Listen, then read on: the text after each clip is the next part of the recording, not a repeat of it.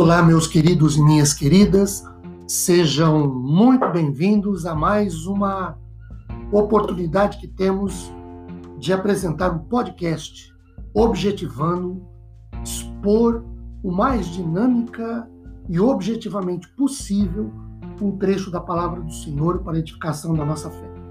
Meu nome é Ricardo Bresciani.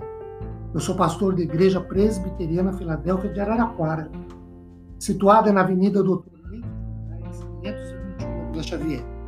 É sempre uma grande alegria levar a todos vocês mais uma reflexão bíblica, hoje tendo por base Efésios 5,14.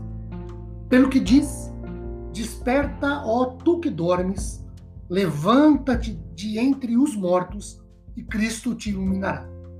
Queridos, vários comentaristas, dentre os quais os que eu mais cito aqui, Dwight Moody, Radmacher, Allen e House, eles entendem que Paulo cita aqui Isaías 26, 19, que diz o seguinte: Os vossos mortos e também o meu cadáver viverão e ressuscitarão. Despertai e exultai, os que habitais no pó, porque o teu orvalho, ó Deus, será como orvalho de vida, e a terra dará à luz os seus mortos. Calvino diz que a frase de Efésios 5,14, levanta-te, tu que dormes, é uma alusão às profecias relacionadas ao reino de Cristo, como, por exemplo, a de Isaías 60, verso 1. Levanta-te, brilha, porque vem a tua luz e a glória do Senhor ressuscitou sobre ti. A despeito do fato de que as palavras deste texto de Efésios 5,14 referem-se particularmente a pessoas não regeneradas que vivem em trevas, no sono e na morte espiritual, Paulo aplica-as aqui aos crentes, que correm o perigo de retornarem àquela condição espiritual, necessitando do conhecimento que Cristo é quem pode salvaguardá-los de tal desvio não seriam outra coisa senão homens espiritualmente mortos, se porventura retornassem ao seu meio pagão de vida que tão recentemente tinham abandonado.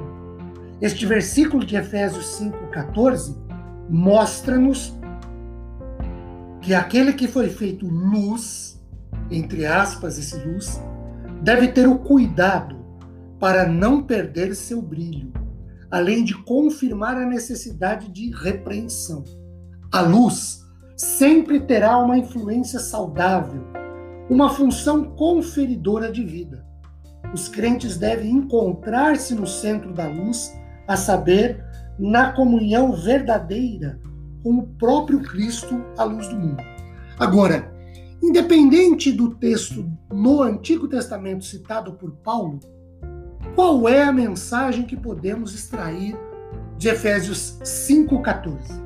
Primeiro, como um homem adormecido não conhece, nem sabe nada que possa ser chamado de bom ou útil, os gentios e todos os outros, embora sem conhecimento do cristianismo, não tinham apenas um conhecimento adequado do vício e da virtude, mas também não tinham uma noção correta do verdadeiro Deus.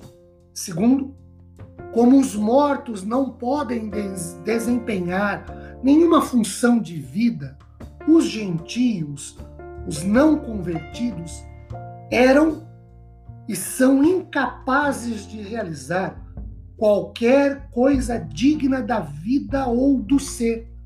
Mas, embora dormindo, em um estado de torpor espiritual completo, ainda assim poderiam ser despertados pela voz do Evangelho. E três, evangelisticamente falando, esforcemos-nos tanto quanto possível em nosso zelo e ardor pela proclamação do Evangelho para despertar ou acordar os que dormem, os mortos espirituais e trazê-los à luz de Cristo. Que Deus nos abençoe ricamente, disponibilizando-nos consolo e conforto após meditarmos sobre um texto de Sua bendita e santa palavra. Amém.